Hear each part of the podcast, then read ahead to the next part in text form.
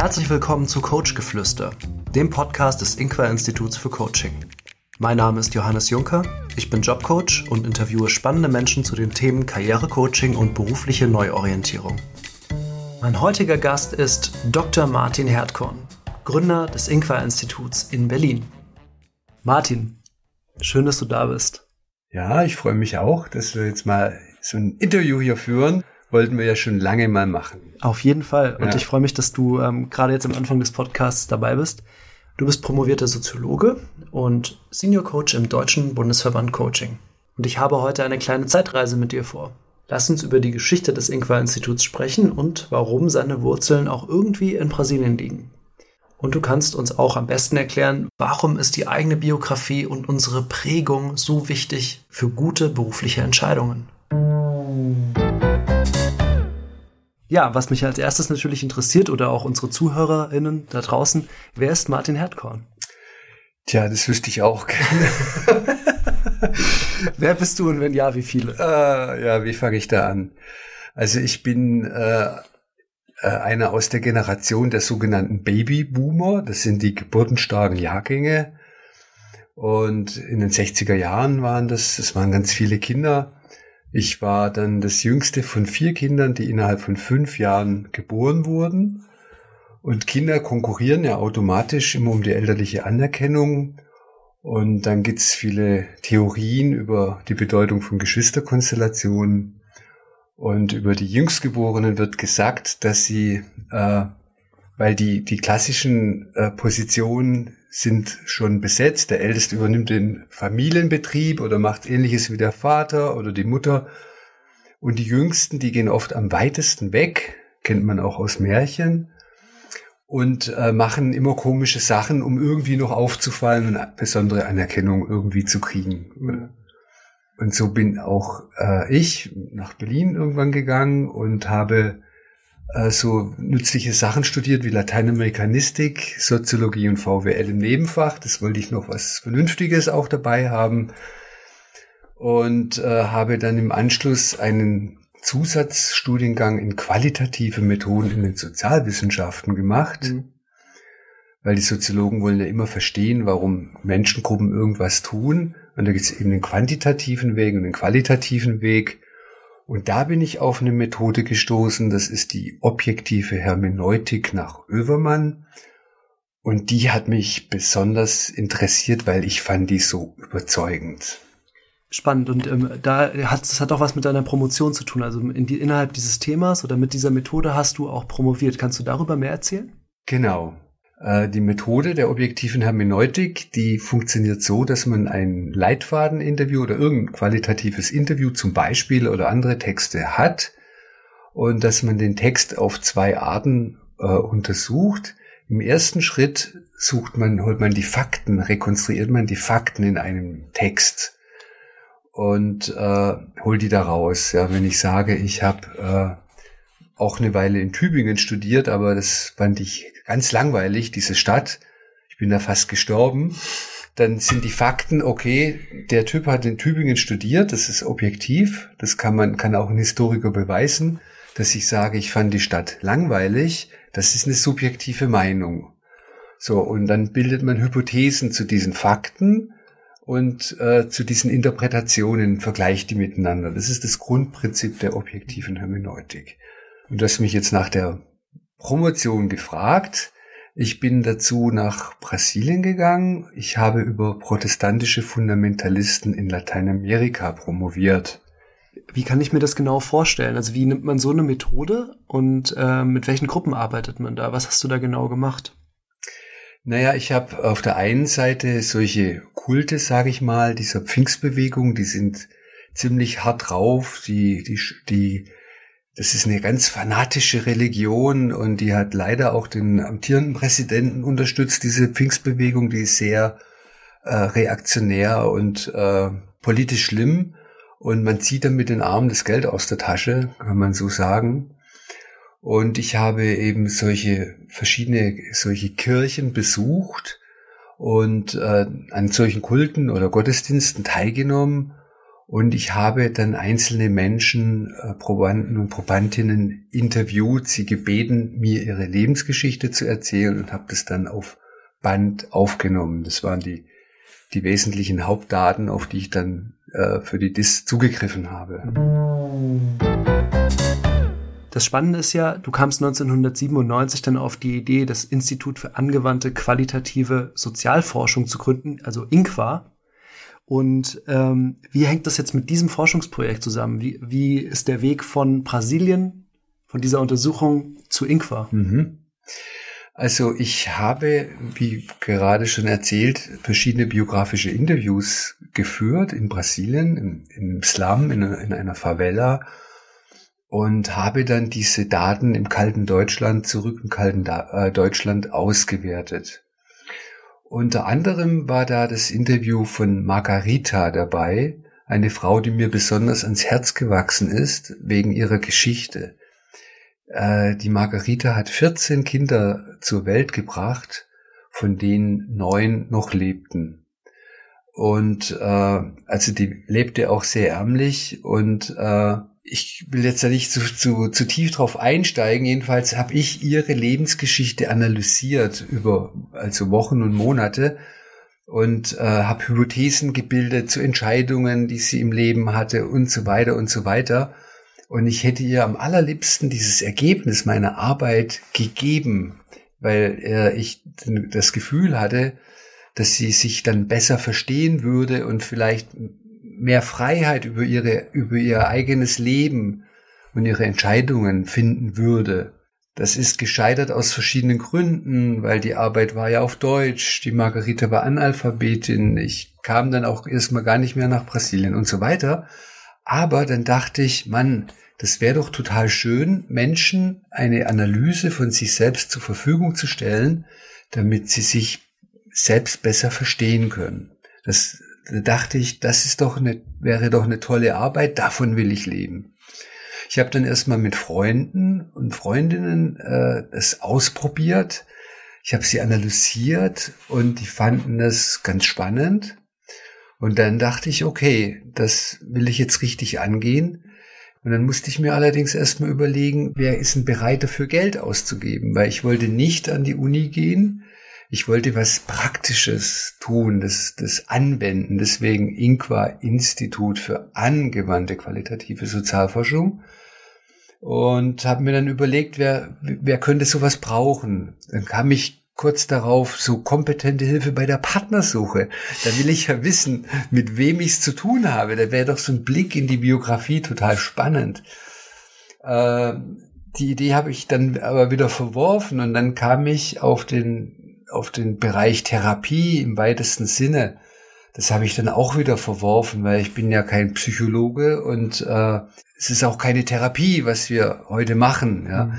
Und dann kam ich irgendwann auf das Thema Coaching.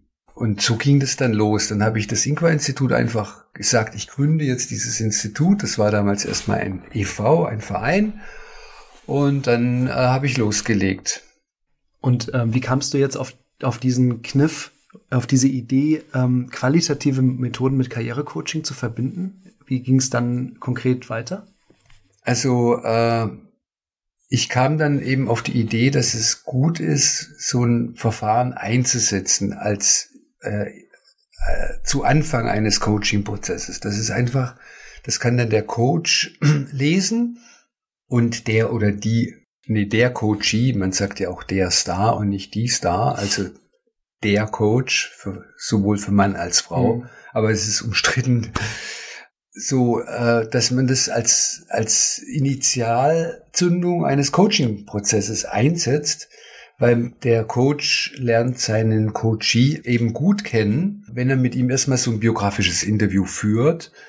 Und der Coachee fühlt sich verstanden durch so ein Interview. Er ist auch dazu aufgefordert, sich zu strukturieren. Was erzähle ich, was erzähle ich nicht? Das ist alles schon mal ganz interessant. Und dann äh, ist so ein Kompetenzprofil äh, eine feine Sache, um, also am Anfang haben wir uns ja, jetzt muss ich noch mal kurz äh, einen Schwenk zurück machen. Am Anfang haben wir uns ja voll und ganz auf das Coaching von Führungskräften ausgerichtet. Und da ging es immer um Führungsthemen. Wie habe ich, wie habe ich Führung erlebt? Und wie lebe ich Selbstführung? Erzählen Sie Beispiele aus, aus Ihrem Berufsleben und so weiter. Und das haben wir auch viele Jahre so gemacht und dazu begleitende Führungskräfte-Trainings entwickelt und gemacht und getan. Und bis zu dem Tag im Jahr 2014, als eine Ärztin vorbeigekommen ist und sagte, sie hat, äh, hatte eine Krise, sie kann ihren Beruf nicht mehr ausüben, sie möchte sich beruflich komplett neu aufstellen und sie findet den biografischen Ansatz, den wir da so gelebt haben, mit dem High Profiling und auch mit der Genogrammarbeit, die dazu komme ich später vielleicht noch, findet sie so interessant und sie möchte sich gerne hier von uns am Inqua-Institut coachen lassen. Und sie habe einen sogenannten AVGS, das ist ein Aktivierungs- und Vermittlungsgutschein, den die Bundesagentur sowohl als auch die Jobcenter äh, ausstellen, wenn man in einer beruflichen Umorientierung ist und damit ein Coaching finanzieren. Ja, und es blieb nicht bei dieser einen Anfrage, das kam öfter vor und ich dachte, Mann, so schön, die Leute haben dann, kriegen vom Staat so ein tolles Angebot und Karrierecoaching ist spannend, das kam auch im Führungskräftecoaching immer wieder vor. Wie kann ich meine Karriere weiterentwickeln? Ich bin in dem Bereich nicht zufrieden. Wo soll ich denn hin? Oder ich, die Firma passt nicht zu mir oder ich passe nicht zu der Firma. Also da waren schon viele Erfahrungen da. Und dann habe ich mich äh, jedoch entschlossen, das Institut als Träger zertifizieren zu lassen. Äh, es, da muss man einige Bedingungen erfüllen und das ist ein gewisser Akt und habe dann mit Kolleginnen und Kollegen zusammen äh, ein Coaching-Curriculum entwickelt, eine sogenannte Maßnahme, die man auch wiederum zertifiziert, mit der wir die Menschen bis heute über insgesamt acht Wochen in einem intensiven, gut strukturierten Prozess begleiten. Und das hat so Furore gemacht, weil ich denke, unser Ansatz äh, ist einfach außergewöhnlich durch diesen Blick in die Biografie. Und äh, das ist dadurch extrem gewachsen, weil wohl wenige Anbieter auf diesem Markt so ein fundiertes Coaching-Curriculum haben mit wissenschaftlichen Methoden. Äh, ja, und das machen wir bis heute. Hm. Du hast es jetzt schon mehrfach angesprochen, dieser biografieorientierte Fokus ist ja das, was Inqua auch ein Alleinstellungsmerkmal auch von Inqua. Mhm. Das hast du jetzt schon ein paar Mal kurz angerissen. Kannst du hier vielleicht noch ein bisschen genauer was zu sagen? Warum lohnt sich dieser Fokus? Warum ist das ein großer Nutzen für den Coachee? Mhm. Da ist es wichtig zu erzählen, dass wir ja zwei biografische Methoden haben. Die eine Methode ist das High Profiling. Die andere Methode ist die ressourcenorientierte Genogrammarbeit. Das High Profiling beruht auf dieser objektiven Hermeneutik nach Övermann, von der ich ja anfangs gesprochen habe, die eine qualitative Methode in den Sozialwissenschaften ist, eine ganz besondere Methode. Und wir haben es kontinuierlich weiterentwickelt, um es im Karrierecoaching optimal einzusetzen. Das läuft so ab, dass wir die ganze Biografie in fünf Abschnitte, grobe Abschnitte unterteilen, und zwar die Erwerbsbiografie. Hinzu nehmen wir aber auch ehrenamtliche Engagements, wenn die da besonders stark äh, eine starke Bedeutung in dieser Biografie haben. Und dann führen wir ein Leitfadeninterview durch, fragen nach den, also erheben die Informationen zu diesen objektiven Daten, wie im Lebenslauf, chronologisch und lassen uns dann immer Geschichten zu jeder Phase erzählen. Insgesamt fünf an der Zahl. Dieses Interview wird natürlich aufgenommen und anschließend, also anonymisiert aufgenommen. Man redet die Menschen nicht mit Namen an, man verwendet, also man sagt nicht äh, Inqua, sondern man sagt im Coaching-Institut und so weiter und so weiter. Das Interview wird transkribiert und von extra dafür ausgebildeten Experten und Expertinnen, den Analysierenden, in einer sehr aufwendigen Arbeit ausgewertet. Es werden einerseits die objektiven Daten, die Fakten rausgezogen aus dem Text und jeweils mit Hypothesen versehen, welche Kompetenzen dieser Mensch bei dieser Information zeigt. Und es wird die subjektive Erzählweise genau auf die gleiche Weise analysiert. Das ist sehr viel Arbeit, aber herauskommt ein Profil, das hat rund, also im Schnitt 15 bis 20 Seiten und es ist absolut individuell an den einzelnen Stationen dieses spezifischen Menschen äh, orientiert. Es hat nichts, nichts Schubladenmäßiges. Es ist total individuell. Wenn man jetzt zum Beispiel sagt, okay, der Klient war in Brasilien, kurzes Beispiel. Dann, das ist ein objektives Datum. Er war da insgesamt drei Jahre. Dann kann ich Hypothesen bilden. Aha, wahrscheinlich kann er Portugiesisch sprechen. Äh, wahrscheinlich äh, ist er interkulturell aufgeschlossen und so weiter und so weiter. Das kann ich alles Hypothesen bilden. Er ist vielleicht anpassungsfähig. Er ist, äh, weiß der Teufel alles. So, und da kriegt man dann ein, ein Feedback, eine Rückmeldung über seine eigenen Kompetenzen auf eine Art und Weise, wie man es vielleicht noch nie hatte. Weil ich halte ja meine eigene Biografie für komplett normal. Ja, also ich finde da nichts Besonderes. Und ich glaube, so geht's uns allen, weil wir haben ja nur dieses eine eigene Leben. Und das ist für uns die Normalität. Und der Blick von außen ist sehr interessant. Ne? So, und da kriege ich nochmal einen Spiegel von meinen Kompetenzen. Ich kriege die nochmal auf eine neue Weise gespiegelt. Natürlich weiß ich, dass ich Portugiesisch sprechen kann. Und doch kommen noch, äh, noch weitere Kompetenzen hinzu, die mir gar nicht so bewusst waren. Mhm. Und wenn ich mich beruflich umorientieren will, dann muss ich ja genau wissen, was ich für Stärken und Kompetenzen habe. Und, und es ist auch gut, die erklären zu können. Wann, warum habe ich das denn? Wie habe ich das denn erworben? Äh, und habe dann Beispiele parat, die ich im Anschreiben oder im Bewerbungsgespräch dann auch, wo ich darüber sprechen kann und kann mir das bewusst machen und fühle mich dann auch sicherer und kompetenter. Bei diesem High Profiling schauen wir, also holen wir nicht nur die Kompetenzen raus, die fachlichen und sozialen, sondern wir schauen auch, wo ein Mensch äh, einen blinden Fleck hat oder einen sogenannten Entwicklungsbereich. Ja, wenn jemand zum Beispiel sich gut darstellen kann und ganz toll reden kann, ja, so wie du und ich auch ein bisschen, so extrovertierte Menschen. Ja, ist eine super Kompetenz. Aber leider hat jede Kompetenz birgt auch die Gefahr der Übertreibung. Und wenn ich, wenn ich eben die Kompetenz habe, gut reden zu können, passiert es ganz leicht, dass ich zu viel rede. Und dass das bei den Leuten dann auf Ablehnung stößt und dass mir das manchmal auf die Füße fällt. Das heißt, wir schauen bei der Analysearbeit auch darauf, wo ich möglicherweise Kompetenzübertreibungen habe. Und das sind ganz, die stehen dann auch in dieser Analyse drin. Das bekommt der Coach und der Coachee. Und da kann man dann gut mitarbeiten im Karrierecoaching. So, das war jetzt das High Profiling. Ich hoffe nicht zu langatmig. Super, nee, total faszinierend. Also dieser, das Spannende ist ja wirklich dieser objektive Blick von außen. Dass ich nochmal ja. ganz anders da drauf schauen kann, weil die Person oder das Team, das das analysiert, kennt ja mein Foto nicht, meinen Lebenslauf nicht. Und das ist natürlich ganz, ganz viel. Genau, wert. die bekommen ja ausschließlich nur diesen Interviewtext hm. äh, bewusst. Die kennen den Lebenslauf nicht, die kennen den Menschen nicht. Das hast du jetzt das weißt du.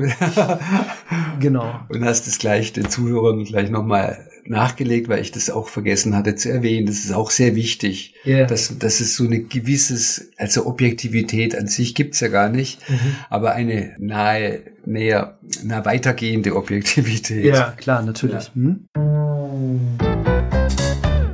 Genau, und dann kommt da jetzt noch die zweite Methode. Richtig, genau, die Genogrammarbeit. Da wolltest du jetzt nochmal drauf eingehen. Ähm, ja, bitte. Also wir nennen es ja ressourcenorientierte Genogrammarbeit. Und die Genogrammarbeit, die ist ja was, das ist aus der systemischen Familientherapie entstanden, hat eine lange Geschichte und äh, eine tolle, interessante Möglichkeit, um Menschen ein tieferes Verständnis auch von möglichen Konflikten zu geben und äh, mehr Klarheit zu verschaffen. Aber wir nutzen die Methode nicht in dieser psychotherapeutischen Form, sondern äh, wir haben daraus eine ressourcenorientierte Genogrammarbeit gemacht. Und zwar, man malt, also was ist überhaupt ein Genogramm? Das ist eine Art Familienstammbaum. Ich male mit Symbolen Also die Eltern, die, die Mutter mit dem Kreis, der Vater mit dem Viereck, da gibt es ein bestimmtes System, Geschwister, Großeltern und wenn man es weiß, auch noch weitere äh, Urgroßeltern. Ja. So, und wir reduzieren das, dass wir nur praktisch ungefähres Alter und Beruf erfassen und vielleicht noch einen Vornamen und in dem ersten Schritt, so bilden wir das ab. In dem zweiten Schritt nutzen wir Post-its, äh, entweder Flipchart oder heute auch digital und schreiben die Stärken, die fachlichen Kompetenzen und die sozialen Kompetenzen der jeweiligen Vorfahren auf und kleben die praktisch neben, neben das Symbol. Und damit sehe ich, ah, mein Vater, okay, auch hat die und die und die Kompetenzen, meine Mutter die und die Kompetenzen, meine Großeltern jene Kompetenzen und so weiter, mütterlicher, väterlicherseits. So, das ist der zweite Schritt. Und das ist für mich spannend, weil letztendlich gibt's ja den Spruch, der Apfel fällt nicht weit vom Birnbaum. und äh, das heißt, ich, ich bin ja geprägt von dem, wie ich wer mich erzieht, wer mich da umgibt, was die mir für Geschichten erzählen, ja. Müssen nicht immer die leiblichen Eltern sein, übrigens, natürlich. Und das ist interessant, ja. Und was habe ich davon eigentlich übernommen und was nicht an Kompetenzen? Ja, zum Beispiel kann ich sagen, mein Vater war sehr praktisch veranlagt. Er hat immer alles selber repariert. Und eigentlich hatte mir nichts erklärt, weil er hatte, ich war das jüngste von vier Kindern und beim, beim vierten Kind hat man einfach keinen Bock mehr, dem zu erzählen, wie man Nagel einschlägt oder ein Fahrradreifen flickt. Das machen dann hoffentlich die älteren Geschwister. Aber was ich sagen will, ich habe ganz viel trotzdem gelernt, einfach weil ich anwesend war, während er im Garten ein Mäuerchen gebaut hat, Zement angerührt hat, irgendwas repariert hat, Auto repariert hat und so weiter. Das heißt, ich habe gelernt durch teilnehmende Beobachtung, ohne es gleich selbst zu machen. Und ich merke, wenn meine Waschmaschine kaputt ist, dann hole ich erstmal meinen Schraubenkasten und, und schraube mal dran rum und gucke, ob ich irgendwas reparieren kann. ist ja heutzutage immer schwieriger bei den technischen Geräten, aber äh, so, und das sind Kompetenzen, die werden einem vorgelebt und die prägen einen. Ja, und das wird einem in der Genogrammarbeit bei diesem zweiten von den drei Arbeitsschritten bewusst. Ich, ich rede zu lange, ich merk's. Also nochmal erster Schritt, wir malen die, die Namen und die Fakten und die, die, die, das Alter oder die Lebensdaten an. Zweiter Schritt, die fachlichen und sozialen Kompetenzen. So, und jetzt komme ich zum dritten Schritt. Da nehmen wir nämlich Moderationskarten und fangen bei den Großeltern an und fragen, was hatten die eigentlich für, für Grundüberzeugungen beziehungsweise Werte, mhm. die ihr Handeln bestimmt haben. Dann kommt ganz oft die Generation ja Pflichtbewusstsein, äh, Ordnung, Sauberkeit, vielleicht auch noch äh, Fleiß und so weiter, je nachdem, vielleicht auch Religion und Familie und so weiter. Und das Gleiche macht man für alle Großeltern auf Moderationskarten. Das sind nur wen, also nur ein paar Stichworte, dann macht man das gleiche mit den Eltern. So, und dann wird man befragt, hey, und wie ist es mit deinen Werten? Was ist denn dir eigentlich wichtig? Und über den Weg der Großeltern, Eltern fällt es einem ganz leicht, ganz schnell zu sagen, okay, mir ist eigentlich Freiheit viel wichtiger als Disziplin oder Selbstverwirklichung oder was auch immer, ja. Vielleicht ist mir auch Disziplin wichtig. Ich merke, ohne Disziplin geht gar nichts, ja. Ich muss mich äh, überwinden, dass ich Sport mache. Ich muss mich überwinden, dass ich mir neues Wissen reinziehe, wenn ich die Technik, wenn ich nicht verstehe, wie das neue äh, Handy funktioniert und so weiter. Also je nachdem, jeder hat ja seine eigenen Werte und die kriege ich dann raus. Punkt. Für diese Genogrammarbeit mit Herausarbeiten der Kompetenzen der Vorfahren und der Werte, äh, dafür brauchen wir auch ein, eine Coaching-Sitzung. Hm. So, und dann liegt es, dann liegt schon mal auf dem Tisch hinterher, was mir wichtig ist, was ich für Werte habe. Mhm. Und dann kann ich entscheiden, passe ich mit diesen Werten in einen Konzern mhm. oder eher in, in ein Familienunternehmen. Bin ich, vielleicht bin ich gar nicht so ein Konzerntyp, ja, ich werde es auch nicht, ja, aber ich, für manche, die passen eigentlich viel besser in einen Konzern als in ein kleines Familienunternehmen und so weiter. Äh, also in der ersten Coaching-Phase holen wir alles raus, was in der Biografie steckt, was mich zu dem gemacht hat, was ich heute bin, was ich darstelle. Und davon kann ich dann in dem zweiten von den zwei Schritten äh, entscheiden, wo ich denn hin will beruflich, wo ich denn hinpassen würde. Und kann dann eine Strategie entwickeln mit meinem Coach, wie ich dort hinkomme. Jetzt habe ich ganz lange gesprochen. Ja, das ist ja total spannend. Das ist ja auch ein großer Teil von dem, was wir machen, also bei der berufsbiografischen Reflexion helfen.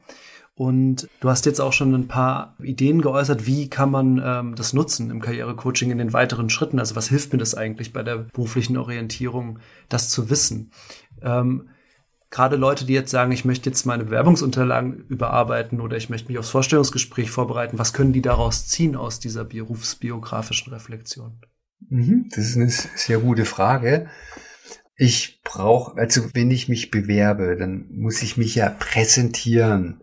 Ja, der V schlägt sein Rad und äh, ich sage immer, bei der Bewerbung wird erwartet, dass ich mich von der schönsten Seite darstelle, ja, dass ich mein Hemd gerade ziehe, die Schuppen vom Hemd wische und meine Schuhe putze und, äh, und einfach einen guten Eindruck mache. Ich zeige mich von der schönsten Seite. Ja, ich bewerbe mich. Ich soll auch meine Kompetenzen in den Vordergrund stellen und ich muss mir eine gute Antwort zurechtlegen, wenn ich gefragt werden, Herr Erdkon, was sind denn eigentlich Ihre größten Schwächen oder was ist Ihre größte Schwäche? Da muss ich auch irgendwas antworten. So, das heißt, ich kann mich eigentlich, es ist eigentlich recht klar, was das für ein Spiel ist.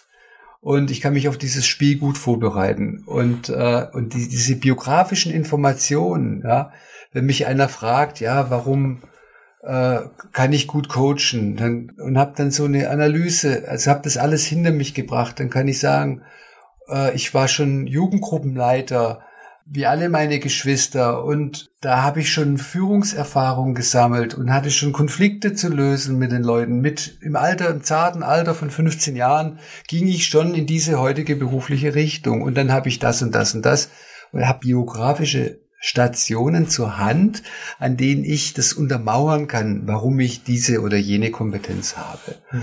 Und ich kann mich ja, wenn ich, wenn ich eine bestimmte Stelle haben möchte, kann ich ja ganz genau nachschauen, äh, was brauchen die denn für einen Menschen? Was, was haben die denn für eine Not? Ein Unternehmen stellt ja nur, oder eine Organisation stellt ja nur aus dem Grund jemanden ein, äh, weil die Organisation ein Problem hat, wofür es sich eine Lösung wünscht. Sprich, Aufgaben, die gerade keiner macht oder bald keiner mehr machen wird. Und je, je mehr ich mich hineindenken kann, was, was das Problem der Organisation ist, das mit dieser Stelle gelöst werden soll, desto besser äh, kann ich äh, Argumente entwickeln, warum ich genau der Mensch bin, der diese Probleme lösen kann. Und dann nehmen die mich gerne, weil die suchen ja jemanden, die wollen mich ja haben. Und, und wenn das aber nicht passt, dann sollte ich mich auch gar nicht erst bewerben. So ist meine Philosophie. Hm. Ja. Und ich habe ja auch, wie du schon gesagt hast, dann gute Anhaltspunkte für meine Entscheidungen auch. Also was passt eigentlich zu mir, welche Art von Stelle und Organisationsform. Ja. ja. Du hast schon vorhin kurz skizziert, was wir heute machen, oder hast schon so angefangen zu erzählen. 2014 kam ähm, jemand mit einem Gutschein zu dir und seit 2014 ist ja einiges passiert. Könntest du ein bisschen beschreiben, was Inqua heute für eine Organisation ist? seit 2014? Was, wie war der, wie war der Weg? Ja, es ist so viel passiert ähm, und es ging so schnell. Jetzt muss ich aufpassen, dass ich nicht so ausschweifend werde. Ja. Ich habe ja erzählt, wie das ist mit den extrovertierten Menschen.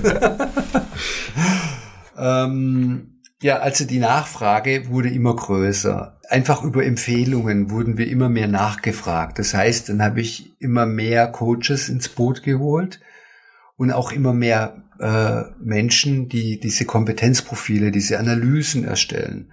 Das müssen auch Menschen sein, die da bestimmte Voraussetzungen mitbringen, die die äh, erfahren sind im Umgang mit Texten, die früher oft Journalisten, äh, journalistisch tätig waren oder die auch so mit äh, Psychotexten, also mehr in der psychologischen Richtung was schon zu tun hatten oder Journalismus und die ein bestimmtes Alter und eine bestimmte Reflexionsfähigkeit haben und die müssen dann ausgebildet werden, damit sie die Kompetenzprofile auch gut erstellen können, weil das ist nicht so einfach, wie man denkt. Und natürlich die Coaches.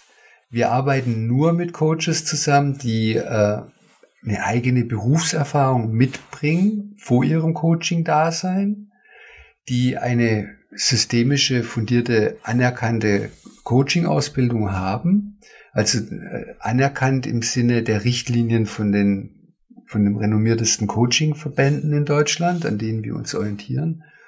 Und natürlich auch Lebenserfahrung und die wir einfach auch äh, sympathisch finden, ne, wo einfach wir denken, das passt von, mhm. von den Werten, von den Einstellungen und so.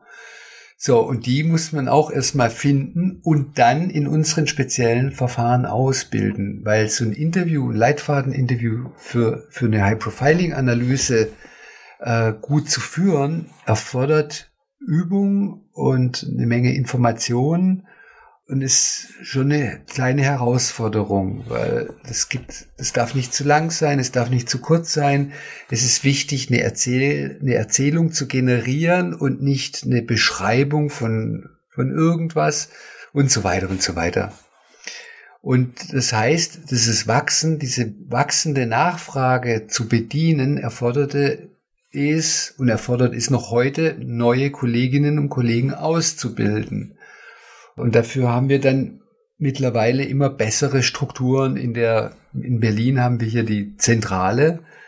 Äh, uns fällt noch kein besserer Name ein. Wir haben jetzt deutschlandweit über 20 Standorte, wo überall Coaches vertreten sind. Wir haben jetzt an die 100 Coaches. Wir haben mindestens 70 analysierende Kolleginnen und Kollegen.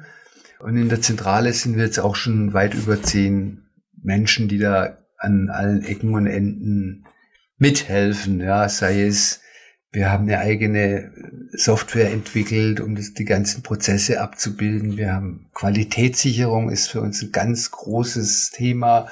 Wir haben die Angela, die für Wissenschaft, für Research äh, zuständig ist. Wir haben eine Evaluation äh, erstellt, weil wir fragen die Kunden, bitten die um Feedback. Das ist für uns sehr wertvoll. Das wird ausgewertet mit wissenschaftlichen Methoden. Wir haben einen wissenschaftlichen Beirat, der uns ehrenamtlich zur Seite steht und, und so weiter und so weiter. Und wir haben einen Head of Communication, der hier vor mir sitzt. ja, und wir sind sehr professionell geworden im Vergleich zu den Anfängen wo wir aber auch schon eine gute Arbeit gemacht haben. Mhm. Aber wir werden immer besser. Ja. Ja, das ist, es gehört zu Ingwer dazu, dieses Streben nach immer weiter Verbesserung, dieses hohe Qualitätsbewusstsein, die Qualitätssicherung, die du angesprochen hast. Unter dem Aspekt und vielleicht die abschließende Frage zu unserem Interview heute ähm, zu Ingwa und zu dir, ähm, wo wir heute stehen, wenn du nach vorne schaust, was, was äh, ist, was bringt die Zukunft? Was, wie sieht die Zukunft für Ingwa aus? Ja, also ähm, es ist ein, äh, ein ganz tolles Gefühl, eine Organisation zu haben und gestalten zu dürfen, so dass die Bedingungen möglichst für alle optimal sind.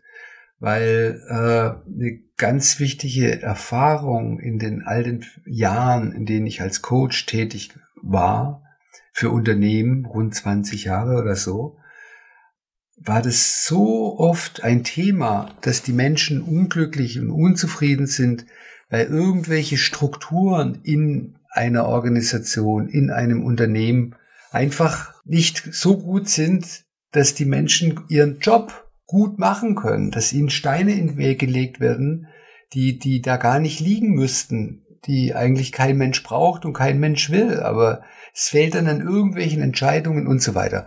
Und das Schöne ist, dass wir hier bei Inqua so eine offene Kultur haben, dass die Leute sich beschweren können, dass wir, wenn was nicht gut ist, dann können wir das ändern. Und das machen wir auch. Und wir, wir machen auch Workshops mit dem Kernteam und dann kann man auch den Geschäftsführern sagen, was, was einen ärgert und was blöde ist und kann die, denen auch mal sagen, Mensch, du lässt mich nie ausreden oder was auch immer. Und dann sagt er, oh Mist, das ist gut, dass du mir sagst. Ja, wir, halt, also wir haben eine, glaube ich, eine sehr gute Fehlerkultur. Und, und das ist total wichtig und es ist ein ganz tolles Gefühl, immer weiter zu lernen. Und ich kann mich selbst heute noch im 60. Lebensjahr weiterentwickeln, weil ich habe auch noch nicht ausgelernt und ich bin immer noch manchmal äh, vielleicht zu schnell oder zu langsam oder oder spreche den Konflikt nicht optimal an. Also ich höre auch nicht auf zu lernen und diesen Anspruch leben wir. Und das ist eine schöne Sache. Vielen Dank, Martin, für deine Zeit. Wir sind jetzt am Ende des Interviews angekommen und zum Abschluss möchte ich dir gerne noch drei Fragen stellen. Und das sind unsere Rapid Fire Questions, also die, die ich jedem Interviewgast ähm, stelle. Und ähm, einfach aus der Hüfte deine spontane Antwort. Und weil wir uns ja mit Prägungen so stark beschäftigen, auch im Coaching, ist meine erste Frage an dich. Welches Buch hat dich am stärksten geprägt? Ähm, also da fällt mir doch gleich ein, das Buch von, von den Soziologen Berger und Luckmann, also nicht Luhmann, sondern Luckmann, mit dem Titel Die gesellschaftliche Konstruktion von Wirklichkeit. Das ist so ein Klassiker der Soziologie und das hat mich sehr, sehr nachhaltig und tief beeindruckt, weil ich da verstanden habe, dass die Wirklichkeit ein Konstrukt der Kommunikation ist und dass ich, dass ich was wirklich machen kann, indem ich einfach darüber spreche. So, das geht dann ja weiter in der Systemtheorie, ja, dass, äh, dass Systeme aus sich selbst heraus entstehen, ja, und so kann einer hergehen und sagen, hey Leute, ich gründe jetzt das Inqua-Institut. Und zack ist es da, nur weil einer darüber redet, das kommuniziert. Und dieses Buch, das ist, hat für mich so Bann, Bing gemacht und hat mich aufgeweckt, sage ich jetzt mal. Mhm. Und viele weitere Bücher waren für mich natürlich wichtig, aber das war was so ein Ding, das finde ich ganz toll. Und es ist gar nicht dick, sondern sehr dünn. okay, also können unsere Zuhörerinnen das ja nachschlagen und wir verlinken es dann auch gerne in unseren Show Notes. Ähm, nächste Frage. Welche Person hat deinen Weg und dich am stärksten geprägt? Ähm, also ich sage jetzt mal, da es ja hier auch um Karrierecoaching geht, konzentriere ich mich mal auf die Berufsbiografie, meine Berufsbiografie und äh, ich habe in der Ausbildung zum systemischen Organisationsberater äh, unter anderem Professor Rudi Wimmer kennen und schätzen gelernt. Und da ich hatte natürlich in, in, in den alten Jahren beruflicher Selbstständigkeit, da hat man mal einen Auftrag, dann hat man keinen Auftrag und es ist ein Auf und Ab und eine neue Methode in die Welt zu bringen, wie mein High Profiling Baby, äh, ist, ist auch nicht einfach. Und da ist mir Rudi Wimmer, Professor Rudolf Wimmer, äh, zur Seite gestanden und hat mich einfach bestärkt. Und er ist auch bis heute im ehrenamtlichen wissenschaftlichen Beirat. Und das, da bin ich sehr dankbar drüber, über Rudis Unterstützung. Mhm. Und seine Art, einfach Menschen so ein gutes Gefühl und äh, zu geben und sie zu bestärken, da ist er mir ein ganz großes Vorbild. Mhm. Schön. Abschließende Frage. Was tust du denn als Kontrastprogramm zum Coaching gerne? Also wo erholst du dich am besten? Wo schaltest du am besten ab? Also am meisten hat mir immer Spaß gemacht mit den Kindern runter auf den Spielplatz und Abwurfball, einen kleinen Schaubstoffball sich abwerfen und dann ist der nächste dran und man rennt hoch und runter auf dem Klettergerüst. Das jüngste Kind, meine Tochter wird jetzt 15, die kommt, hat jetzt leider keinen Bock mehr drauf. Tischtennis spielen geht noch manchmal. Aber ich bin dann, äh, ich bin auch noch Kleingärtner. Und wenn ich mal zwei, drei Stunden Unkraut rupfe, äh, dann, dann ist der Alltag Stress total weg. Oder selbstgemachtes Apfelmus zu essen oder, oder selbstgemachtes Traubengelee. Das sind dann richtige Glücksmomente, weil ich habe selber was getan und ernte die Früchte. In der Arbeit sieht man das ja nicht so schnell. Und dieses Praktische, was tun, ist, ist ein super schöner Ausgleich. Martin, ich danke dir für dieses Gespräch. Ja, ich danke dir für deine angenehme und professionelle Moderation, Johannes. Bis zum nächsten Mal. Bis zum nächsten Mal. Du bist jederzeit herzlich willkommen in unserem Podcast. Oh, danke. Wenn dir die Folge gefallen hat, freuen wir uns über deine Bewertung auf iTunes oder Spotify oder auf allen anderen Stationen. Wenn du mehr über das Inqua-Institut und unsere Arbeit erfahren möchtest, besuche uns doch auf www.inqua-institut.de. Du findest uns auch auf YouTube, Instagram, LinkedIn, Xing, Facebook. Danke fürs Zuhören und hab eine gute Zeit. Ciao. Dieser Podcast wurde aufgenommen in den Inqua Studios in Berlin Mitte. Produktion und Schnitt Judith Jensen.